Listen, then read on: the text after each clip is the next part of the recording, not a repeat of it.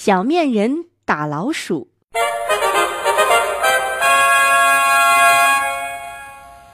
波波最喜欢小面人了。你瞧，他的窗台上还放着一个小面人呢。仔细看看，这个小面人真有趣，一身猎人的服装，肩上背着一支猎枪，很威武的样子。波波非常喜欢他。为了不让他感到寂寞，波波还特地把它放在塑料小白兔的身旁。晚上熄灯后，奇怪的事情发生了。小面人和小白兔说话了。小面人听说老鼠最近总在家里干坏事儿，使小主人波波感到很苦恼，于是就跟小白兔商量如何对付害人的老鼠。小白兔找到了老鼠的洞穴，原来老鼠的洞就在波波的床底下。小面人装好了子弹，瞄准了床底下的老鼠洞。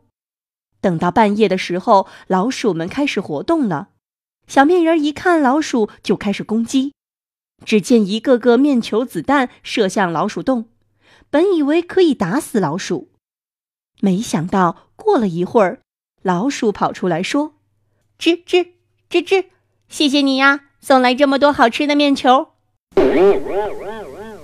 小面人儿和小白兔听了非常生气，觉得这种方式不行。要对付狡猾的老鼠，就得再想另一个更好的办法才行。最终，小面人儿决定牺牲自己去帮助大家。他往自己身上涂了很多很多的老鼠药，急得小白兔哇哇直哭。这时，小面人说：“小白兔，别伤心，你那么可爱，会有很多朋友的。主人那么喜欢我，我要用生命来回报他。”说着，他奋不顾身地走进老鼠洞。老鼠们看到小面人儿自己来了，就扑向小面人儿，饱饱的美餐了一顿。刚吃完面人的老鼠们都抱着肚子，哎呦，哎呦，肚子疼！哎呦，这是怎么了？过了一会儿，就都被毒死了。第二天，波波起床的时候，发现小面人不见了，他急忙到处寻找。最后，在自己的床底下发现了被老鼠们吃剩的小面人的尸体，波波心疼的大哭了起来。